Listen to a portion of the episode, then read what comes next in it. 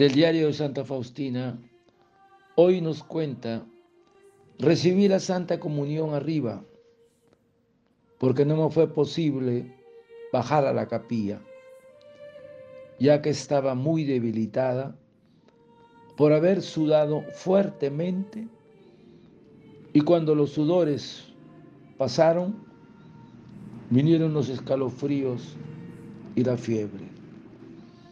Me sentía extremadamente débil. Hoy nos ha traído la Santa Comunión uno de los padres jesuitas. Cuando dio el Señor a tres hermanas y luego a mí, pensé que era la última y por eso me ha dado dos hostias.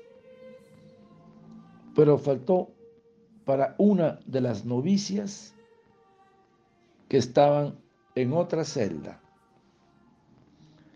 El sacerdote fue otra vez y le llevó al Señor. Sin embargo, Jesús me dijo, entro en ese corazón con renuencia. Recibiste dos hostias porque demoro en llegar a esa alma que se opone a mi gracia. No me agrada ser huésped de tal alma.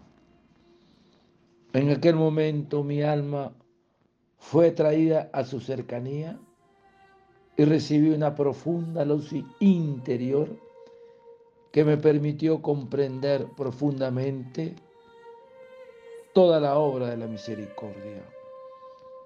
Fue un relámpago, pero más evidente que si lo hubiera observado durante horas enteras con los ojos del cuerpo.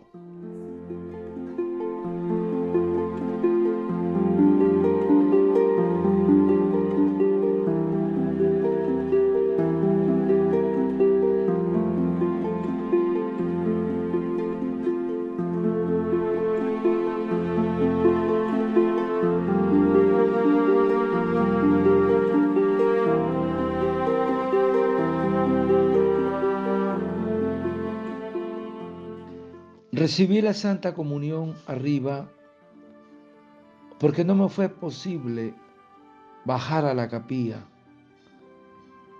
ya que estaba muy debilitada por haber sudado. Y cuando los sudores pasaron, vinieron los escalofríos y la fiebre.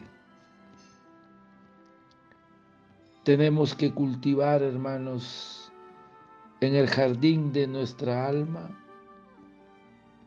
en este paraíso de Dios, el divino grano sembrado por la comunión que es Jesucristo,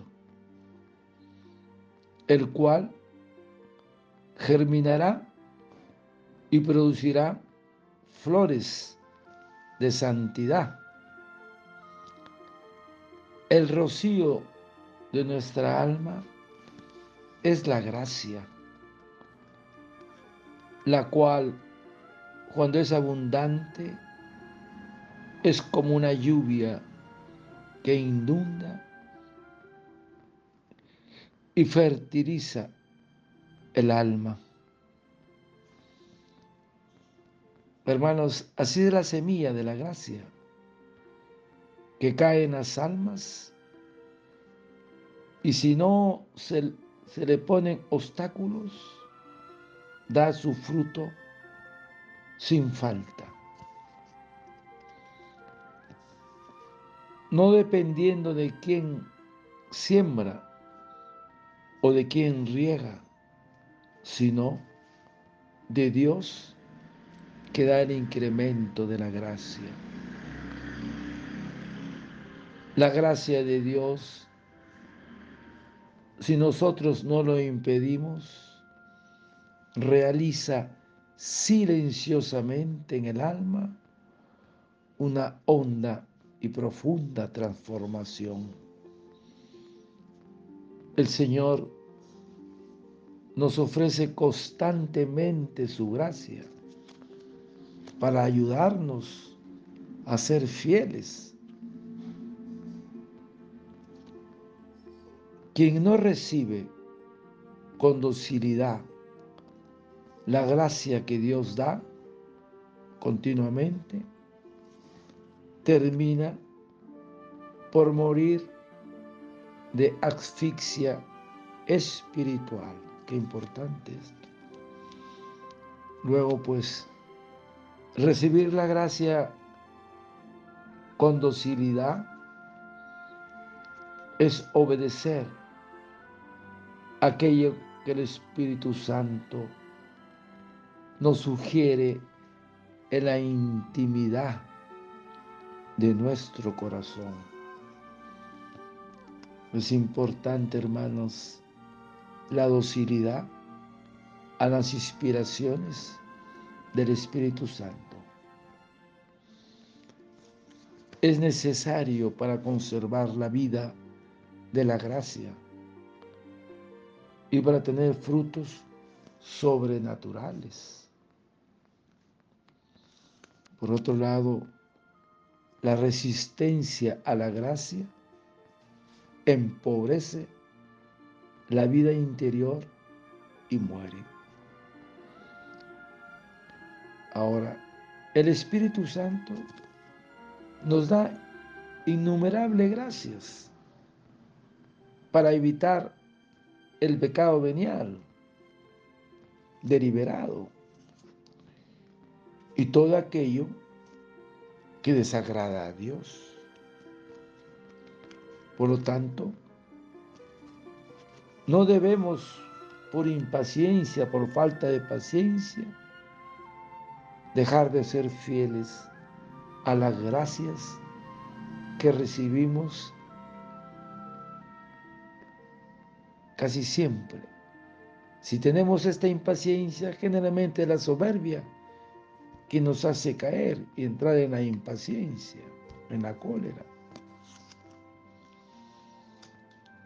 Porque al que al que es diligente y fervoroso se le dará toda la ayuda, la ayuda necesaria que depende de Dios. Pero el que no tiene amor ni fervor, tampoco se le dará lo de Dios, dice San Juan Crisóstomo. Hermanos, qué importante es ser dócil a las mociones del Espíritu Santo para recibir la gracia y hacerla que fructifique en nuestra alma. Padre eterno, yo te ofrezco el cuerpo, la sangre, el alma y la divinidad de tu amado Hijo nuestro Señor Jesucristo, como propiciación de nuestros pecados y del mundo entero. Y por su dolorosa pasión, ten misericordia de nosotros y del mundo entero. Oh sangre y agua, que brotaste del corazón de Jesús como fuente de misericordia para nosotros. En ti confío. Desearte un lindo día, que Señor de la Misericordia te conceda esas gracias y fructifiquen en tu alma a ti y a tu familia. Dios te bendiga y proteja. Santa Faustina, ruega por nosotros. Amén.